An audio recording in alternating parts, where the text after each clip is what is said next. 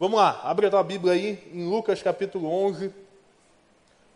Lucas capítulo 11, versículo 30. Abre aí que hoje o assunto é sério.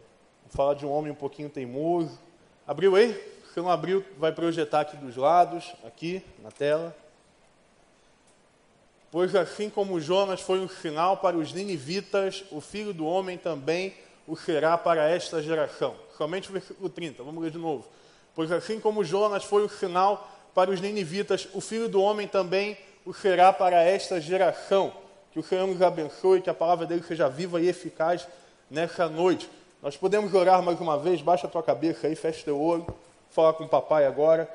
Deus, nós te louvamos por esse tempo, te louvamos por essa noite espetacular, te louvamos pelo testemunho que foi dado das meninas, Senhor, que aquele projeto ele possa ser inundado pela tua presença, inundado pelo teu poder, Deus, e meninas possam converter através dessas cartas, que essas cartas sejam profecias tuas para a vida delas, Deus, e que nesse tempo nesse momento que estaremos aqui agora, o momento em que o Senhor marcou um encontro conosco, que possamos ouvir da tua palavra, que não seja a boca de nenhum homem, porque palavra de homem passa, mas que seja a tua boca, ó eterno, a palavra dura para sempre, a palavra que transforma a vida, e que saímos daqui completamente transformados pela tua palavra. Nós oramos no nome vivo de Jesus. Amém. Amém. Hoje vamos falar sobre o homem teimoso, Jonas. Quando já ouviram falar da história de Jonas, deixa eu ver se alguém já ouviu falar é porque ouviu falar da baleia ou do Jonas? Fala aí para mim. Da baleia, né? Eu falei da baleia e teve um irmão desavisado levantou a mão aí. Rapaz, é o seguinte. Jonas é, é, uma história muito conhecida, é uma história que hoje até o João Pedro, meu filho de um ano e oito meses, já sabe quem é Jonas. Pelo menos ele sabe quem é a baleia, então a gente já meio que relaciona a ideia. Ele pega uma baleia e fala assim, a baleia, a baleia. Então deve ter ouvido, ouviu algum lugar, não sei de onde é a baleia. Mas, enfim, né? Tá aí. Faz o seguinte, você imagina que a gente está falando de um homem é, um tanto quanto teimoso. Jonas é conhecido por, muito, por muitos por essa marca, apesar dele ter algumas outras mil qualidades. Mas existe algo muito interessante. Lucas diz que assim como Jonas foi um sinal para os ninivitas, Jesus, é, o Filho do Homem, seria um sinal para esta, para geração, para esta geração. Eu não sei você, mas eu gostaria de ser comparado dessa forma. Você imagina se alguém falasse, ah, da mesma forma, o Caio, Jesus também foi um sinal para a geração. Olha só que privilégio. Privilégio ser um sinal para o tempo que você vive. Privilégio é se nós pudéssemos ser reconhecidos ah, como sinais para uma geração perdida. Seria algo realmente fantástico. Imagina alguém se referir a você, lá vai o Gabriel. Gabriel é um sinal para a geração dele. Priscila está sendo um sinal para a geração dela. Priscila, deixa eu te corrigir uma coisa com todo amor e carinho. Você disse nada. Cadê Priscila? Está aí? Priscila? Você falou, nada sobrenatural aconteceu, aconteceu, porque quando Deus moveu o teu coração foi sobrenatural. Entendeu? Então, sobrenatural não é quando o braço é sobrenatural quando Deus chama. Entende? A gente às vezes está buscando muito muito misticismo e a gente quer que Deus se move também nas pequenas coisas. E aquilo que é pequeno é sobrenatural, e aquilo que é grande é sobrenatural. E é tudo a gente vive com Deus é sobrenatural, porque Jesus, que venceu a morte, já é um ser sobrenatural. Então tudo que vem dele para nós é sobrenatural. Hoje você vai ouvir uma palavra sobrenatural, não porque eu sou sobrenatural, porque não sou nada, mas porque o dono dela é sobrenatural. Mas sabe, meu irmão, a história de Jonas é um tanto quanto complicada. Jonas recebe um chamado de Deus. Jonas recebe um chamado para ir pregar num lugar chamado Nínive. Só que ele não só recebe um chamado, como ele recebe um chamado de urgência. Ele recebe um chamado dizendo: vá depressa para Nínive. Um chamado urgente. Um chamado como se Nínive precisasse de imediatamente de uma palavra de libertação. Exatamente o que vivemos hoje, né? Deus tem chamado muitas pessoas com pressa. Deus tem olhado e falado: olha, nós não temos tempo para perder, então corre aí, acorda, levanta, para de preguiça e corre para lá. A questão é: aonde é lá? A questão é para onde é que Deus lhe chamou? Qual é o Nínive da sua vida? Aonde é você tem convicção de onde Deus te chamou? Você tem convicção de que Deus te chamou para algo? Você tem convicção de que Deus te chamou para um lugar específico. O problema é que muitas vezes, assim como, como Jonas fez, nós fazemos a escolha de não ir para Nínive. E a história diz que Jonas se recusou a ir para Nínive. Jonas se recusou para ir para onde a presença de Deus havia mandado ir. E você deve pensar, somente um louco pode fugir da presença de Deus. Quem que gostaria, não gostaria de estar no centro da vontade de Deus? Quem que não gostaria de ir exatamente para onde Deus mandar? A palavra presença no hebraico ela tem a, a uma tradução muito própria chamada face. A face de Deus. Sabe, o rosto é a primeira coisa que um bebê reconhece quando começa a conseguir focar, é o rosto da mãe. A Raquel uma vez me explicava, enquanto as mulheres amamentam, é uma distância perfeita para que a criança possa ver o rosto da mãe. Olha que bonito. E aí, através da visão do rosto, as pessoas começam, a, a, os bebês começam a sentir segurança, começam a sentir tranquilos, começam a sentir proteção. Então, a presença de Deus, ela expressa proteção, ela expressa cuidado. A presença de Deus é, é um lugar onde nós, como diz o Salmo, nos sentimos debaixo das asas dele, protegidos, sabe? Nós nos sentimos confortáveis debaixo da presença de Deus. Nos sentimos acolhidos. Estar na presença de Deus, não sei você, mas ter um tempo com Deus é algo maravilhoso. Você se sente confortável. Você se sente bem, se sente amparado, mesmo no pior momento da sua vida. Por que alguém ia querer fugir disso? Porque alguém fugiria de estar perto de Deus, pertinho, ouvindo as batidas do coração de Deus? Por que, que alguém fugiria do lugar para o qual Deus mandou? Por uma coisinha muito atual no hoje chamada status. Status. Tudo que muitos fazem é para ter mais likes no Instagram. Quantos mais stories eu posto, mais coisas e mais pessoas eu vou atraindo. Para falar o quê? Nada. Eu vou para um lugar que eu tenho aplauso. Se eu não tiver aplauso, não funciona. Então a gente vê gente assim, pastor, o Senhor, Deus está falando comigo. Deus falou comigo.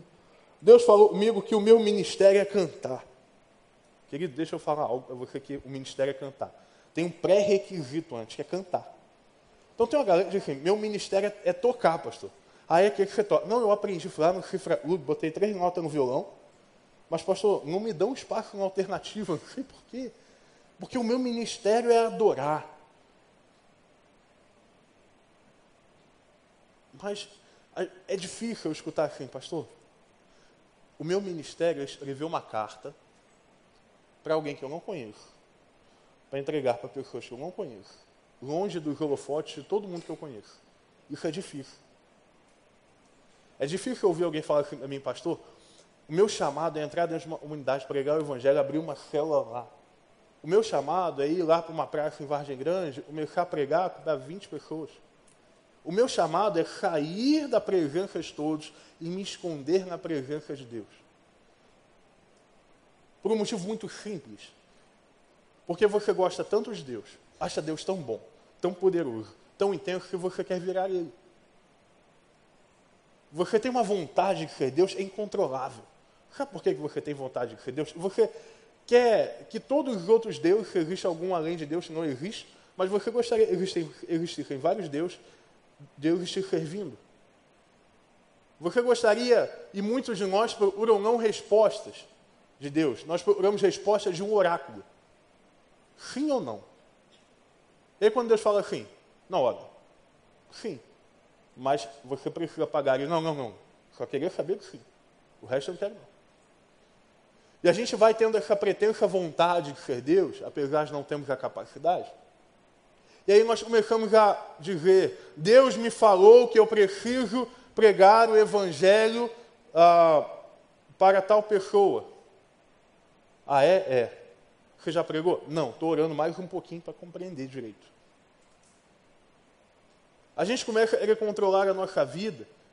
Por exemplo, tem meninos que chegam ao absurdo de falar assim: Fulana, Deus falou comigo que é para a gente começar a namorar.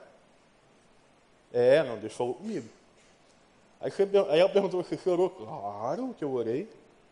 Dá vontade de perguntar quanto tempo, né? Chorou. Mas entenda uma coisa, a gente tenta controlar o ambiente. Você chega, você quer tudo do seu, ao seu controle. Você quer que tudo fique do jeito que você gosta. Por isso você faz, assim como eu muitas vezes, nós fazemos a escolha de não ir para Nínive e ir para Tarsis. Exatamente o que Jonas fez. Jonas sai de Nínive e vai para uma cidade chamada Tarsis.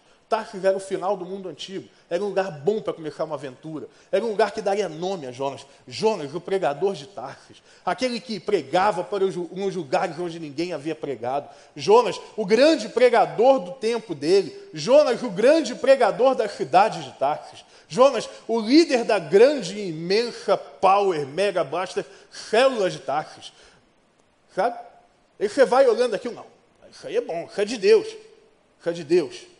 Isso é de Deus, eu glorifico o nome de Deus e o meu vai de lado. E Tarsis começa então a ser uma opção bem melhor. Então nós fugimos. O problema, que é o que Jonas viu quando nós saímos do caminho de Nínive e vamos para o caminho de Tarsis, e nós encontramos é somente uma verdade, a verdade e tudo que viveremos daqui em diante será uma mentira. A verdade de que viveremos aqui será uma manipulação. Porque se Deus não te chamou para o lugar que você está, o que você faz é manipular pessoas para que elas achem que você está onde Deus está. Por isso, quando Deus nos move, Move Now é o nome dessa série, nós temos que observar para onde Ele quer nos levar. Porque o lugar que Deus quer nos levar talvez não seja o de maior holofote. O lugar que Deus quer levar você, talvez não seja o lugar que você acha mais bonitinho, mais confortável. Mas o lugar que Deus quer levar você é o lugar em que Ele quer glorificar o nome dEle. É o lugar onde Ele vai derramar poder através da sua vida. É o lugar onde você vai experimentar a boa, perfeita e agradável vontade de Deus. Por isso que Deus hoje, diz assim, cara, eu quero te tirar hoje desse mundo de pornografia eu quero tirar você do mundo da sexualidade podre e levar você para um outro caminho que vai ser difícil, porque viver sem regras é muito fácil. Viver sem regras é prazeroso, mas Deus nos tira desse mundo e nos coloca num outro mundo, onde existe uma liberdade verdadeira, porque liberdade não é o oposto de, de limite. Liberdade não é o oposto de ter limite. Liberdade é o oposto de escravidão. E eu não conheço ninguém mais escravo, por exemplo, de um dependente ao álcool, um cara dependente de droga. Eu não conheço ninguém mais dependente de um cara que usa maconha. Eu não conheço ninguém mais livre do que alguém salvo e remido pelo sangue de Jesus. Eu não conheço ninguém mais livre do que alguém que foi comprado com o preço mais alto de todos. Por isso, Deus quer te tirar desse lugar de escravidão, desse lugar onde você manipula, onde você chega, levanta as suas mãos, glória a Deus, aleluia, mas não sabe nem quem é Jesus em que você dá um grito quando aparece um retiro, mas para abrir a sua Bíblia você tem dificuldade de achar até o Evangelho de Mateus, que é o primeiro do Novo Testamento. Você teria muita facilidade, por exemplo, se tivesse em Tarsis, de chegar aqui, chorar, se ajoelhar na hora de um apelo, mas quando chegar segunda-feira, você ainda estaria em Tarsis. Num lugar onde Deus não te quer. Por isso, para me mover, para que eu possa ver o movimento imediato de Deus, eu preciso sair do lugar ou deixar de ir para o lugar que eu acho e perguntar para Deus aonde o Senhor quer que eu esteja. Mas para isso, eu preciso colocar até a minha faculdade em xeque. Você, bonitão, que está aí fazendo tua monografia, bonitão, você já imaginou você chegar agora depois de cinco anos, talvez seis de estudo, perguntar assim, Deus, é essa faculdade aqui que o Senhor quer que eu faça? É realmente esse caminho? Eu trilhei, eu caminhei durante cinco anos, mas é aqui que o Senhor me quer? Depois aí do seu namoro de três, quatro anos, você se perguntar, Senhor, depois de quatro anos de namoro, é aqui que o Senhor me quer? Porque é fácil mudar de caminho quando mudar de caminho não custa nada. É difícil mudar de caminho quando mudar de caminho custa tudo. Por isso que a Bíblia fala que a conversão é uma metanoia, é uma mudança de mente. É uma mudança total de mente. Você não pode se converter e continuar pagando o preço que você pagava. Você não pode se converter e continuar tendo as atitudes que você tinha. Porque se você seguir nesse caminho, você continuará fugindo de Nínive a caminho de Tarsis, da terra da ilusão. E aí, quando você chega na terra da ilusão, você começa a se perguntar o que eu estou fazendo aqui. Aonde está Deus que eu não sinto? Sabe aquelas crises? Ai, eu estou desmotivado. Ai, não tem, não tem atividade nessa igreja. Como não tem atividade, meu irmão? Que Jesus morreu por nós, que está vivo. Tem atividade todo dia. Ah, pastor, precisa de algo para motivar a galera. Motivar a galera. Porque Deus amou o mundo de tal maneira, Deus chamou o Filho para, todo aquele nele não morra, mas tenha vida eterna. Eu tenho que motivar. Eu preciso motivar a galera. Eu preciso motivar a galera que Jesus já morreu numa cruz para salvar a gente para o resto da vida. Eu preciso motivar a galera que Jesus promete um dia haverá um novo céu e uma nova terra. Eu preciso motivar a galera. Eu preciso motivar a sua vida. Você precisa ver um videozinho de qualquer youtuber para se sentir motivado. Precisa de um retiro para ficar lá, não. E depois do retiro é que a coisa engrena. É. Engraçado, o Espírito Santo que atua no retiro atua dentro do teu quarto, pelo menos deveria. Porque o Espírito Santo que atua, por exemplo, dentro de um culto, é o mesmo Espírito que está no teu quarto, não o Espírito que você tem lá hoje. O Espírito Santo que devia habitar no retiro, devia habitar no teu celular, não aquele que habita hoje. Sabe, do Espírito Santo que habita nesse lugar, é o Espírito Santo que tem que habitar dentro de você. É o Espírito Santo, quando você está pecando, ele está lá gritando: Ô, oh, pera aí, Calma! Aí você fica desmotivado. Ah, estou desmotivado com Nínive. Não, Nínive é uma cidade chata. Não, porque Deus me botou numa cela. Pastor, Deus que me livre. Célula não tem movimento, o líder é parado, as pessoas não ganham ninguém para Jesus. Pastor, ninguém evangeliza. Aí vem a pergunta: e você? Pastor, sabe o que é? É que eu mudei para cá agora. Eu estou conhecendo a galera ainda, não conheço do mundo. Tem ninguém, nenhuma célula assim, né? Só na minha tem. Que tinha, né? Por enquanto está não, mas também. Você entende? Quando você sai do lugar onde Deus quer e você vai para um lugar que Deus não quer, o que você encontra lá chama desgraça. Você não consegue encontrar sentido em nada. E aí você vira o mentiroso da fé, sabe como é que é? Mas você vai. Aí você faz igual o Jonas. Aí Jonas decidiu que ele não iria para Nínive. E Nínive não era o lugar que ele queria. Nínive era lugar de gente ruim e Deus só chamou a gente para lugar de gente boa. Só isso. Aí gente vai lá para. faz igual Jonas. E aí Jonas entrou num barco, entrou num navio. E aí Jonas estava dormindo. Despreocupado. Dando uma de turista no mundo. E Deus colocou, sabe? sem se preocupar com quem está morrendo em volta, estava aí dormindo lá, lá. Tá, corrupção, está rolando, não tem problema não, estou dormindo aqui no navio, indo para o lugar que Deus me chamou. Aí a Bíblia diz, em determinado momento, começa a vir uma tempestade louca no barco, a ponto do barco quase rachar. É o que a Bíblia conta. E aí a galera desesperada começa a orar para tudo que é Deus deles lá, meu Deus, o que está acontecendo? Deus fulano, Deus fulano. E está o profeta lá assim. Até que chamam o profeta, o que está acontecendo? E aí, depois de muita conversa, ele diz que a tempestade estava acontecendo por causa dele. Agora, note algo interessante. Ele deveria ir para Nínive. Jonas está no barco indo para Tarsis. Sabe o que acontece quando um profeta vai para o lugar que Deus não mandou? Antes mesmo de chegar lá, ele já começa a ver a destruição. Quando você está a caminho de um lugar que Deus não chamou, a morte começa só pelo fato de você querer chegar lá. Quando você está indo para Tarsis, que é o lugar que Deus não te chamou, só o fato de você pensar na possibilidade, começa a haver uma destruição do teu coração. Jonas não tinha nem pisado em Tarsis e a morte já estava começando. Ué, mas profeta que é profeta, profetiza o que? A vida ou a morte? Profetiza a vida em Jesus.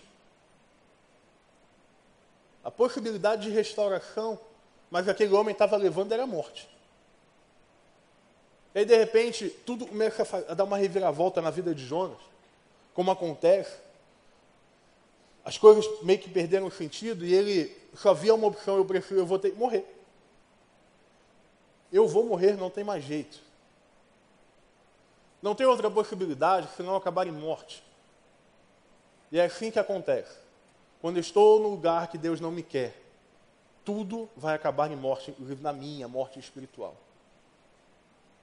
Porque quando eu estou no lugar que Deus não quer que eu esteja, preste atenção aqui, você não vai encontrar absolutamente nada que mantenha a chama acesa. Aí eu entendo você estar desmotivado. Por isso, para mim, desmotivação não tem a ver com crente e não tem fogo, tem a ver com crente que está fugindo do fogo.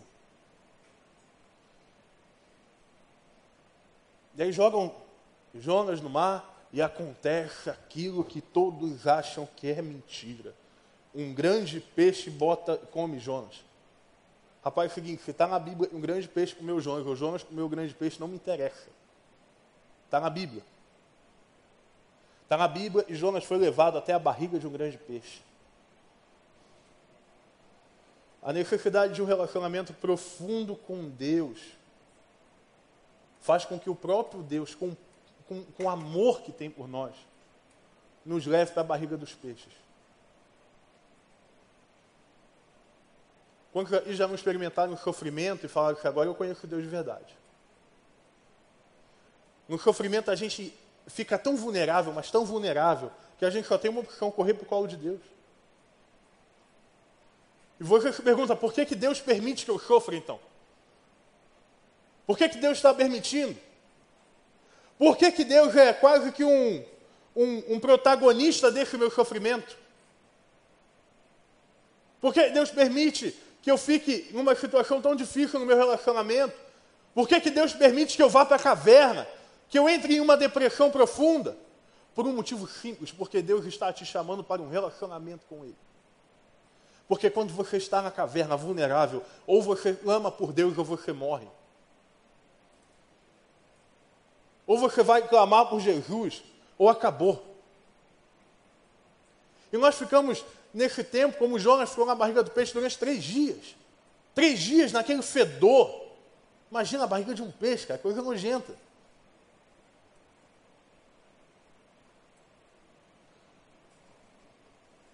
Mas Deus faz isso para te ensinar e para me ensinar principalmente uma coisa. Eu creio muito que Deus leva a gente para o sofrimento para aprender a orar. Eu acredito que Deus leva a gente para o sofrimento para aprender a orar, porque a gente não sabe orar. Meu irmão, se a gente soubesse orar, se a gente tivesse a consciência do poder que a oração tem, o que mais tinha aqui era paralítico ficando de pé. Rapaz, se você tivesse o poder que a oração tem, você soubesse o poder que a oração tem, a gente já estava alugando um estádio de futebol para fazer todo o culto em um sábado. Se você tivesse a noção do poder que a oração tem,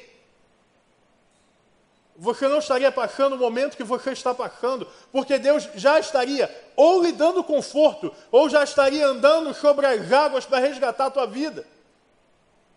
Nós não sabemos orar, nós temos medo do que pode acontecer, nós fazemos aquela oração que só eu já fiz, ninguém aqui fez. Senhor, nos Sabe a que acontece seis horas da manhã? Aí o cara de pau fala, passou a noite inteira orando. Existe um professor de Oxford chamado Herbert Butterfield, que ele diz que o que os cristãos fazem na oração é o fator mais importante da história. O que os cristãos fazem na oração é o fator mais importante da história. Para você, qual foi o momento mais importante do ministério de Jesus?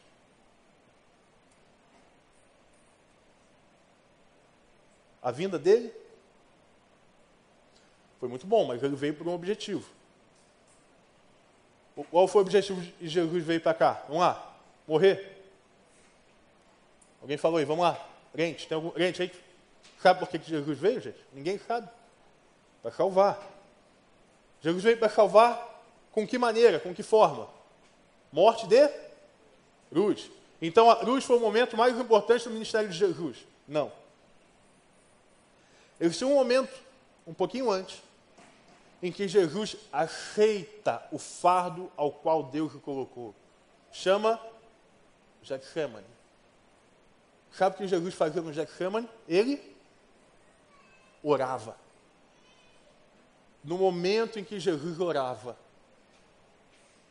no momento em que Jesus orava, acontece a coisa mais importante da história da humanidade. Jesus, de uma vez por todas, aceita o fardo de salvar você. Na oração. E aí, se eu te perguntasse quanto tempo você ora por dia? Aqueles longos cinco minutos? De 24 horas? Você tem noção que você ora menos de 1% do teu dia? Você tem noção que você passa mais tempo no BRT do que orando? Muito mais. Não. Aí não sei se é muito tua culpa ou é culpa do BRT. Mas nessa, nessa, semana eu tive uma experiência muito legal. Eu fui lá pegar o, o meu visto lá para os Estados Unidos. Tio Santos se prepare, que agora o bicho vai pegar. Aí estou indo lá pegar na volta. Eu decidi, e, e, e Deus foi colocando no meu coração que era o tempo, que era o tempo de eu ter um encontro com Ele. Eu falei, Ô Jesus, mas tá no, tá no metrô, que é pior que BRT ainda. Eu sei lá o que é pior, mas é ruim também. Eu tá aí tá, aí boto, chego eu lá no metrôzinho, mochilinha aqui na frente, o pessoal recomenda, não sei o que, mas recomendo. Até lá, né, no negócio. Botei meu fonezinho, falei, vou ficar aqui adorando a Deus. Daqui a pouco veio um miserável do meu lado tocando forró, sabe umas forró? Quando lê a terra ardente. Aí tava aí, eu escutando, né? Salvo pela graça. Eu lá na minha vibe, né? E o cara, quando leia a terra dentro. Aí a pouco parou. Senhoras e senhores, não queria atrapalhar a viagem. No caso, atrapalhando meu, minha conexão com o homem aí. E aí Deus começou a ministrar no meu coração, ué, aquele, aquele para o qual você deveria estar pregando atrapalha a tua conexão comigo, ou é você que atrapalha a tua conexão comigo por não pregar para ele? Hein? Vrau! Eu comecei a entender, eu falei, não tem nada a ver. Rapaz, tem hora que o quarto escuro é o BRT. Eu lembro quando eu ia para o seminário, eu pegava três horas de ônibus daqui para Tijuca. Ou era adorar a Deus em pé no ônibus, sendo apertado, ou era não adorar a Deus. Eu só tinha aquele tempo. Quantas vezes eu deixei de falar, a Raquel estava namorando, para poder ir lá, ouvindo minha música. Aí eu enjoava lendo a Bíblia, tem a Bíblia em áudio, então você não tem nem desculpa lá para isso. Ah, pastor, eu enjoo no BRT, bota aqui, ó. Lucas capítulo 10. Ah, Jonas. Ele não bem, né? Bem prof. Até sente um negócio. Tipo, Ei, vai? Ele, vem, vem, papai. Ei, aleluia. Oxi, lá, mas cadê? Pastor Batista se entregando aí. Rapaz, mas é o seguinte: você está preocupado com o quê? Você está montando quase uma igreja dentro do teu quarto para poder orar? Não precisa. Você pode ter um tempo de oração na praça, você pode ter um tempo de oração em qualquer lugar. Até com a tua namorada, sabia? Em vez de ficar fazendo aquela coisa que Deus não sagrada. Meu irmão, é hora de começar e de uma geração se despertar para uma vida devocional. Porque se a gente orasse muito, se você orasse do jeito que deveria ser, orasse, não tinha mais um corrupto no Brasil. Se você orasse do jeito que eu deveria, não tinha mais uma prostituta lá na praia. Se você orasse do jeito que nós deveríamos, do jeito que eu deveria, nós estaríamos vendo hoje um reino sem nenhum morador de rua, não com o contrário. Você estaria vendo a escola sem ninguém usando droga, a tua faculdade sem uma chopada, imagina. Gente, pode existir faculdade sem chopada, depende de você. E aí Deus te leva lá para aquele momento, para falar para você, filho, ou você ora, meu irmão, ou você ora. Ou você vai orar, ou você vai orar porque não tem jeito. Aí você vem aquela desculpa, pastor, mas eu não sei orar. Não? Abre aí, Mateus capítulo 6. Pode abrir a Bíblia, falando sério. O pessoal preguiça de abrir a Bíblia. Está no culto. Abre a Bíblia aí. Mateus capítulo 6.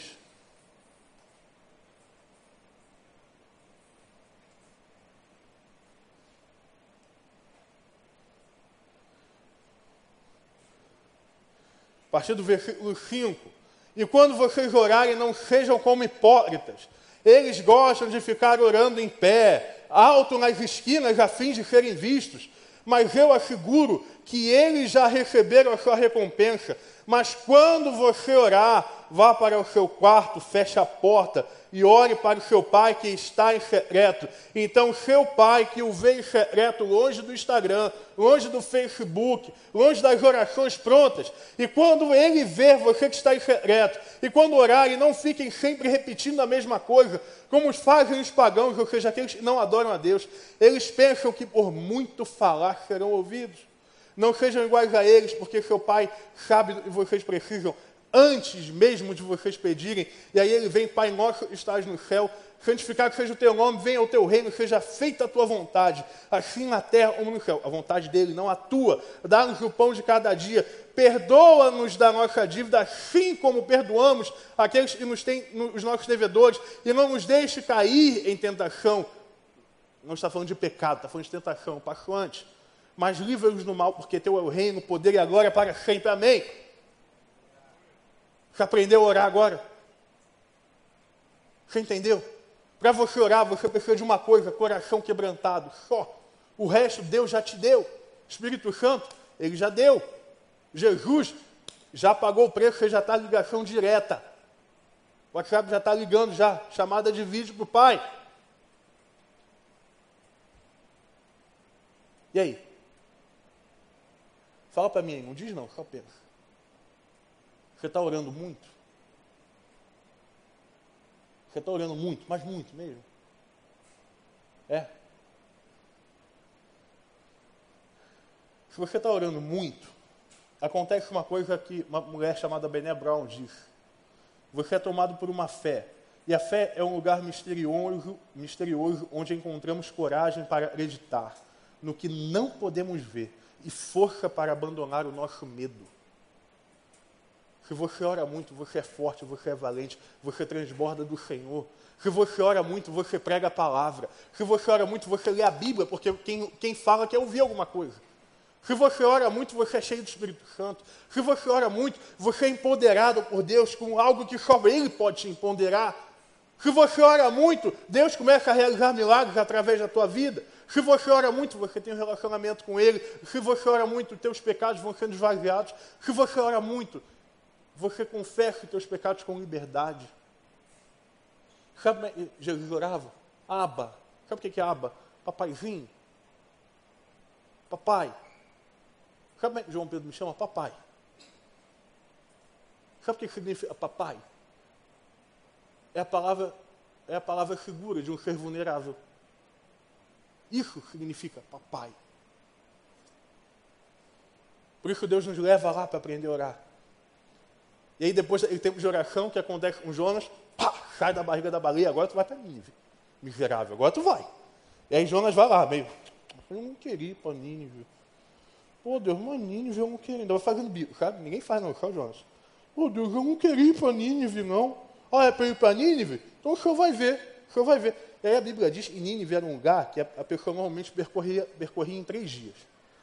O miserável do Jonas, abençoado está no céu, graças a Deus, holy, holy, glória a Deus. Ele percorre a cidade em um dia, eram três, em um, correndo, pregando o evangelho. Correndo. Faz do jeitinho dele. Ah, mas ele tem um problema. Ele adora um Deus que não olha para o jeitinho dele, que olha para o poder que Deus tem. Ele adora um Deus que não olha para o jeitinho, mas que empodera para a palavra de Deus sair, independente da tua limitação. E aí, sabe Jonas lá no jeitinho dele, na má vontade? Nínive inteira se converte ao nome do Senhor. Você entende? Quando você fizer um pouquinho mais, mesmo dentro da tua limitação, Deus vai fazer muitas coisas. Quando você botar um pé na frente, Deus te empurra um quilômetro para lá. Deus não precisa de muita coisa. Ele diz que uma fé do tamanho de um grão de mostarda, um grão de mostarda é algo tão pequeno, moveria montanha. Sabe, Deus é um Deus que recompensa o pequeno comer. Deus é um Deus que recompensa as pequenas coisas. Por isso, Priscila, a pequena coisa que você fez foi o maior milagre que Deus podia operar, porque Deus moveu você de um lado para o outro. E aí você ouve o testemunho da Priscila e fala, pô, que maneiro. Deus te abençoe, mano. Valeu. Deus está chamando você, falando para você, para de ser protagonista, eu estou, para de ser protagonista, você vai ver, eu cortei a mensagem. Rapaz, para de ser, para de ser um bastidor daquilo que você está fazendo e vai ser um protagonista no meio dessa geração. Imagina no final da tua vida, tu ouviu o que o Davi ouviu. Davi era um homem que serviu a sua geração. Aí Davi, e Davi? Davi, Davi também era assim, limitado. O pessoal fala, Davi pegou cinco pedrinhas para poder matar o gigante. Aí você imagina, Davi estava lá com cinco pedrinhas, joga para mim, cinco pedrinhas. E aí começam as pregações né, da galera aí. A pedra da ousadia, aleluia.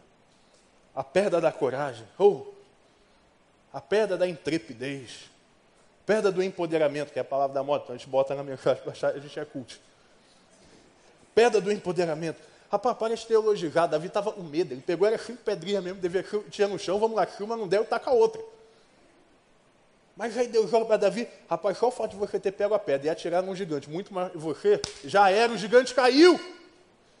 Então só o fato de você dar um passo, você ir correndo, você se mexer um pouquinho, sair um pouquinho do teu sofá, pregar um pouquinho, olhar para o lado um pouquinho na tua faculdade, dar um oi para aquela menina que você acha antipática, dar um oi para aquele cara que você acha que só quer saber de ficar com as meninas, não sei o quê. Só esse fato, Deus já vai fazer assim, ó, vem para cá e vai para cá, homem de Deus, convertido pelo nome de Jesus. Porque Deus não precisa de muito, Deus precisa só de você. Isso é o jeito que você é. Deus vai te usar. E aí a cidade toda converte. O pessoal da banda pode subir, eu já estou querendo caminhar para o final. Vou acabar não, estou caminhando para o final.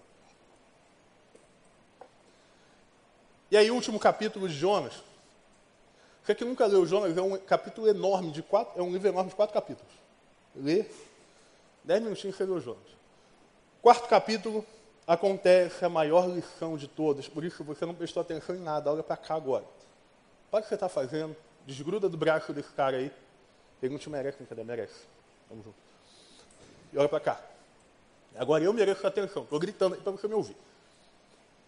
Irmão, e você está lá, Fez tudo o que fez. E aí a Bíblia diz que Jonas vai lá, fica sentadinho, resmungando, embaixo de uma planta. Está resmungando. É, Deus salvou todo mundo. Não podia ter salvo. E aí entra o tal do juízo de valor que você tem, sabe? Achando que esse aí não merece Jesus, não. Isso aí eu não vou nem falar, nunca se converte isso aí. É aquele juízo de valor que você tem. E aí Jonas também tem, tinha ele. Aí começou a falar que não, não, não, não, não, não é possível. E aí a Bíblia diz, olha, olha que incrível, que a planta que estava cobrindo, estava dando sombra para Jonas, ela é muito quente, então tem que ter uma sombra. Ele parou debaixo de uma sombra. Aquela planta, quem fez crescer foi Deus. Quem fez crescer aquela planta foi Deus. Então entende o negócio. Olha para cá. Quem te leva para o teu lugar confortável é Deus. Quem te levou lá para a tua faculdade foi Deus. Quem te deu a tua família, seja ela do jeito que for, foi Deus. Porque tudo que a gente tem vem de Deus. Tudo, tudo, tudo, absolutamente tudo a gente tem vem de Deus. Até a plantinha que faz sombra na tua cabeça, vem de Deus também. Mas a Bíblia diz que aprove a Deus, Deus quis, que logo de manhã, anoiteceu, pá, um dia depois, uma lagartinha desse tamanho destruísse a planta toda. Rapaz, Jonatas ficou. O Jonas, mudei o cara da Bíblia. Jonas ficou quase possesso. É a planta! Aquilo que eu amava, o Senhor destruiu. O meu conforto, o Senhor destruiu. O meu lugar sombreado, o Senhor destruiu. O meu sofá confortável a minha conta do Netflix foi apagada. Não é possível. Não é possível. Aquilo que eu amava, aquele namoro que me, me dava tanto prazer, o Senhor destruiu.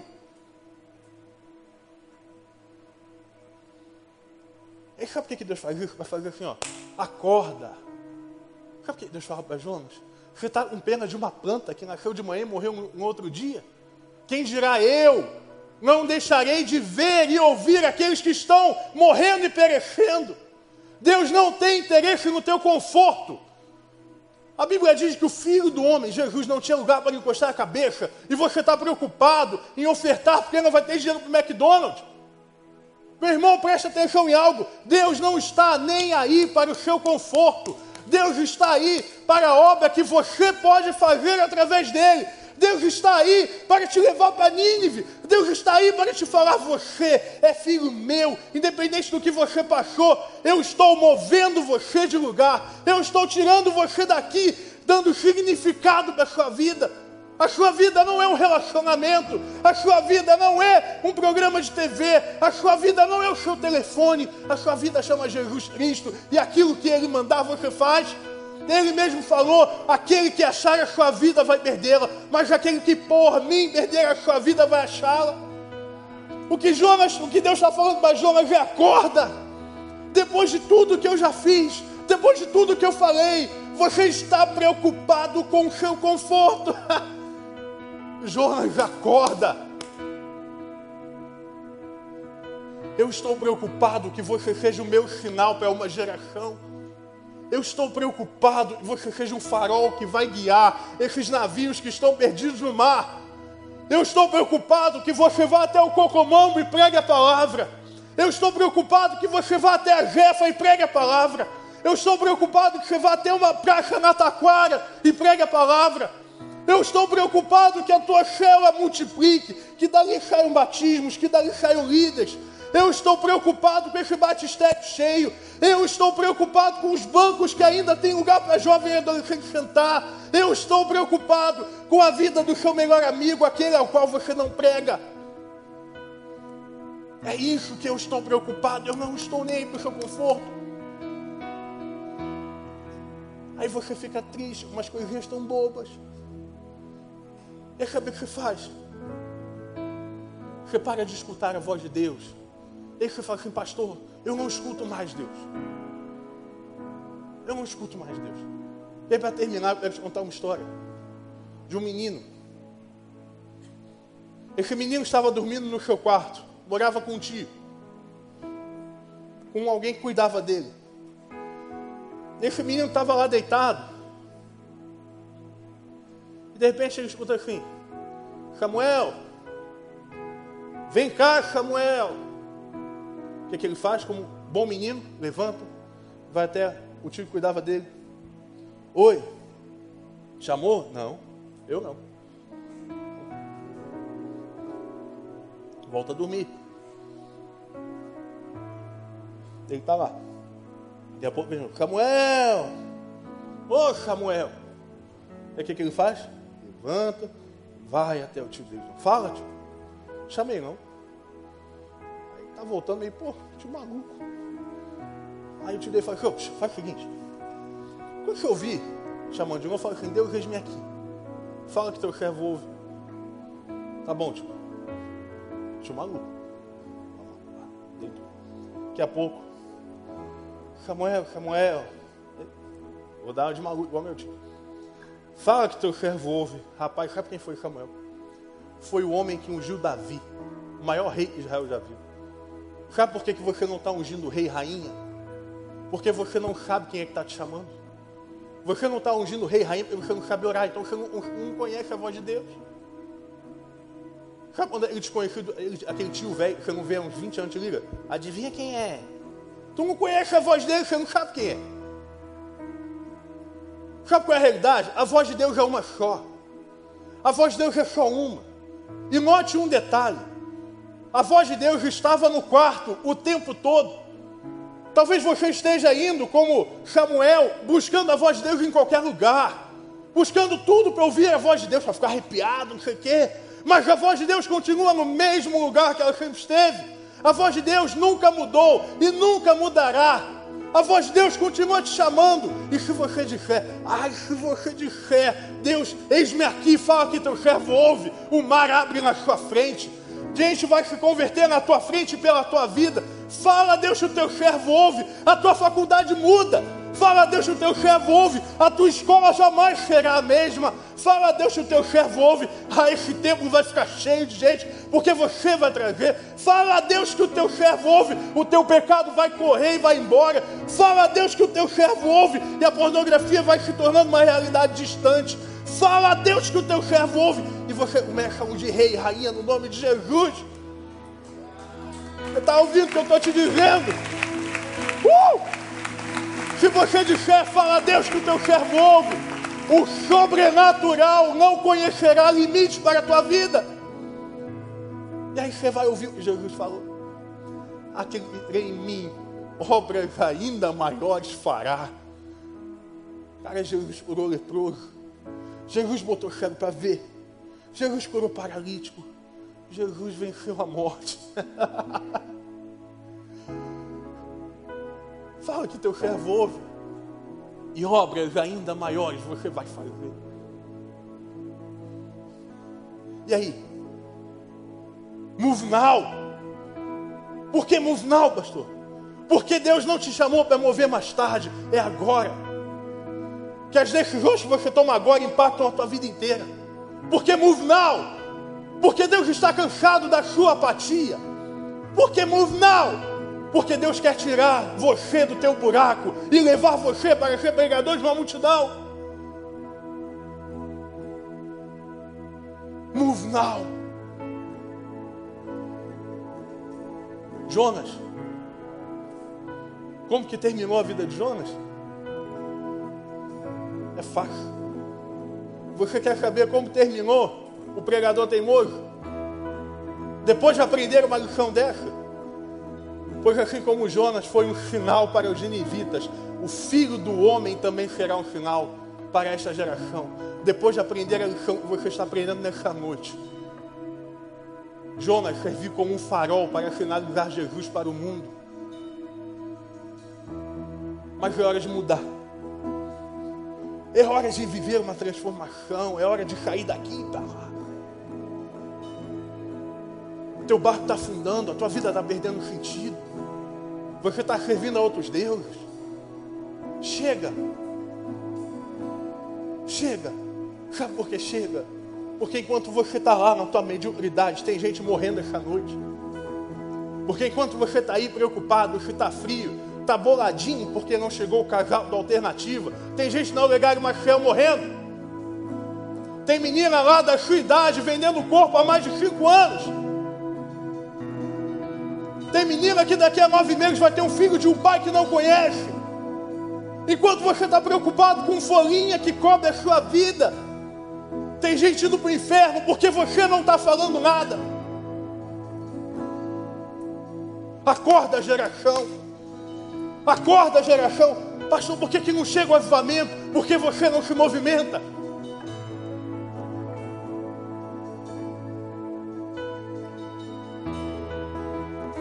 Sabe por que não dá vontade de parar de pregar? Eu estou enrolando para parar de pregar. Porque o Espírito Santo está queimando meu coração. Porque eu estou com pena. E eu estou triste porque eu não preguei para o cara que tocou forró do meu lado no metrô.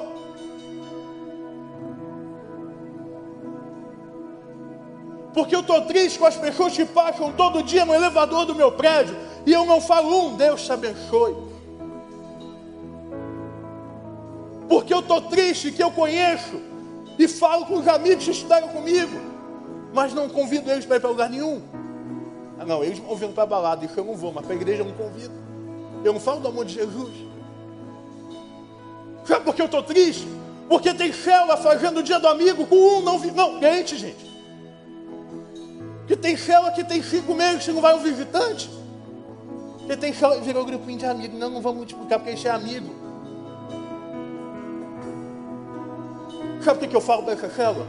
Que a misericórdia e, o poder de Deus te alcance, porque você tem que converter. Está esperando que retiro para viver? E aí amanhã a igreja começa a ser perseguida, você vai viver o evangelho como?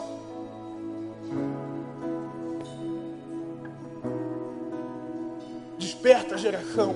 Move now. Move now. Sai de taxas e vai para Nínive. Prega. Eu desafio você, no dia de hoje, às 9h33 da noite, que se você disser, Senhor, eis-me aqui, grandes coisas o Senhor vai fazer na sua vida. Eu aposto pela vida do meu filho, que você vai viver uma transformação na tua vida. Pastor, que isso? Que isso é evangelho. Que isso é convicção, é fé. É fé que Deus não ouve, não nega a nada. É fé que Deus não nega alguém que clama a Ele por almas, Senhor, dá-me filhos.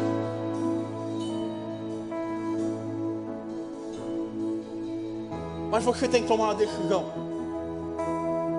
E não é uma decisão amanhã. Não é depois eu largo. Depois eu mudo.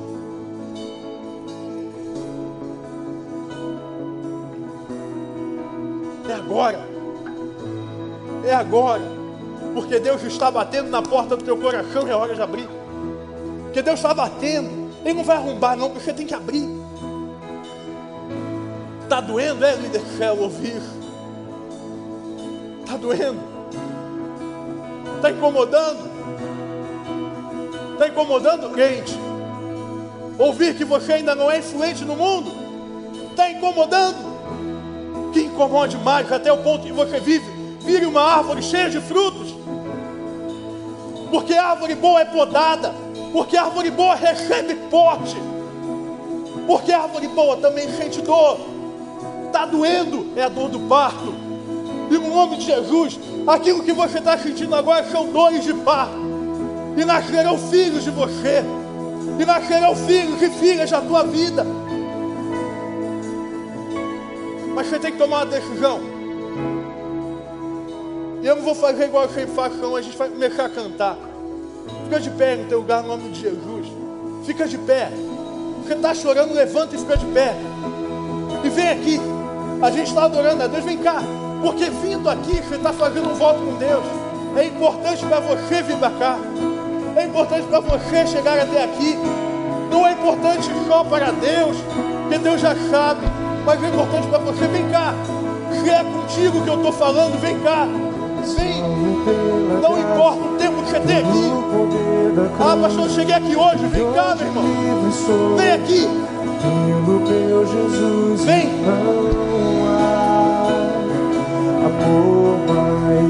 Vem. Vem. Quer sair daí do seu lugar? Quer mudar de vida? Quer ser influência? Quer mais de Deus? Vem cá. Você quer mais de Deus? Vem aqui. Vem aqui se você quer mais do Senhor. Minha alma.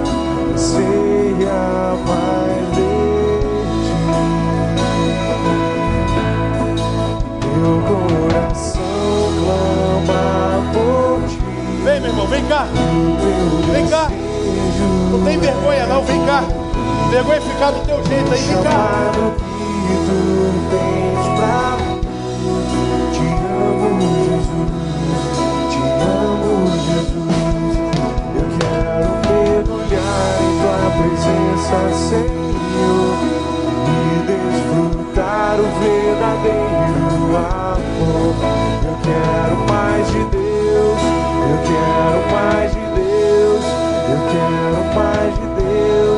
Eu quero mais de Deus.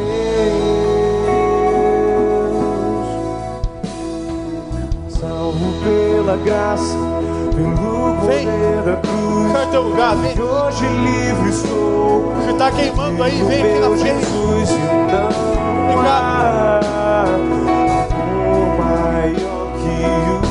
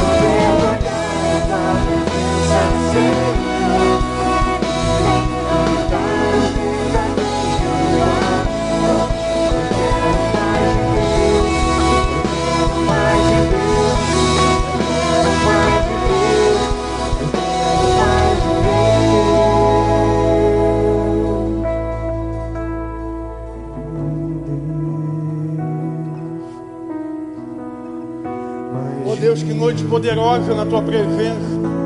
Se ficou no teu lugar, comece a orar, levanta teu braço. Deus, que noite maravilhosa na tua presença. Deus, nós pedimos que o Senhor nos desperte para uma nova obra, que o Senhor renove o nosso ânimo, que o Senhor renove, Deus, as nossas forças. Deus, nós pedimos que o Senhor nos tire de Tarsis, nos leva para a tua vontade. Nós pedimos, Deus, que o Senhor nos leve para Nínive, nos leve para o lugar que o Senhor quer, nos leve para o lugar que o Senhor deseja. Deus, nós clamamos pelo teu Espírito Santo. Ó Espírito Santo, mais do que bem-vindo, nós te desejamos aqui. No nome de Jesus, nós te pedimos, marca, marca cada pessoa com esse dia de hoje. Toca, Deus, no nome de Jesus, que o Senhor faça com que eles sejam diferentes. Que aonde eles tocarem, o Senhor esteja tocando. Que aonde eles pisarem, o Senhor esteja pisando. Que quando eles orarem, eles tenham um encontro sobrenatural com o Senhor. Nós pedimos no nome de Jesus que o Senhor haja com poder, que o Senhor haja fazendo uma grande obra. Nós pedimos, Deus, no nome de Jesus, pedimos que o Senhor possa renovar, trazer à vida aquilo que havia sido perdido, que essas pessoas possam ungir reis e rainhas. Nós pedimos no nome de Jesus mais da tua presença. Nós pedimos no nome de Jesus mais do teu agir, mais da tua presença, mais do teu mover. Oh Deus, aleluia. Nós pedimos mais de ti, mais do teu amor. No nome de Jesus nós te pedimos mais da tua unção, Deus. Que o Senhor possa despertar para o ministério, levantar, Deus, para uma grande obra. Nós pedimos o nome de Jesus. Que Senhor possa libertar de pecados. Restaura, Deus, nessa noite. Restaura, Deus, faz todas as coisas novas. Nós queremos mais do Senhor. Nós queremos mais de Ti. Aleluia, mais da Tua presença.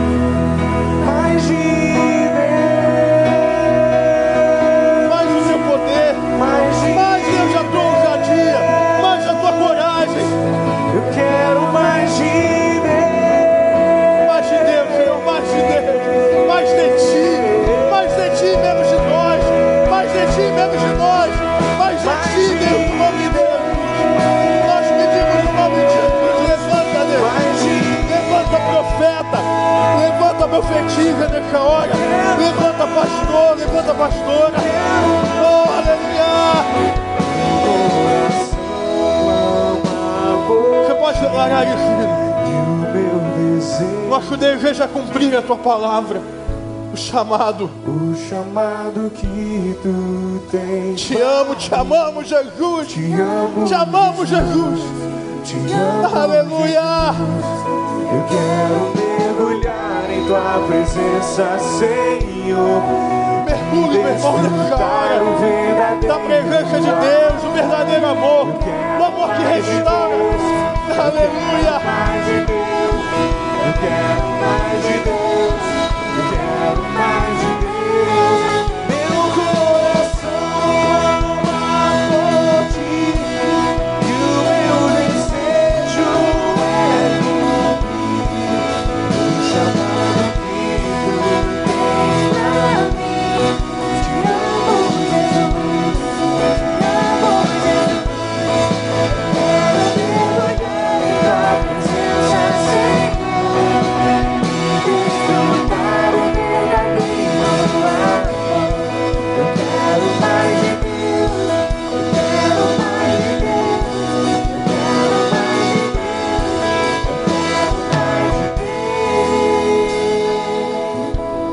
noite nós ouvimos e sentimos que o Senhor está batendo a porta.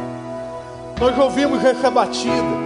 Nós ouvimos o Senhor nos chamando pelo nome. Mas nós, no nome de Jesus, abrimos a porta do nosso coração para que o Senhor possa entrar e ceiar conosco. Nós pedimos, Deus, no nome de Jesus, que o Senhor reescreva as histórias.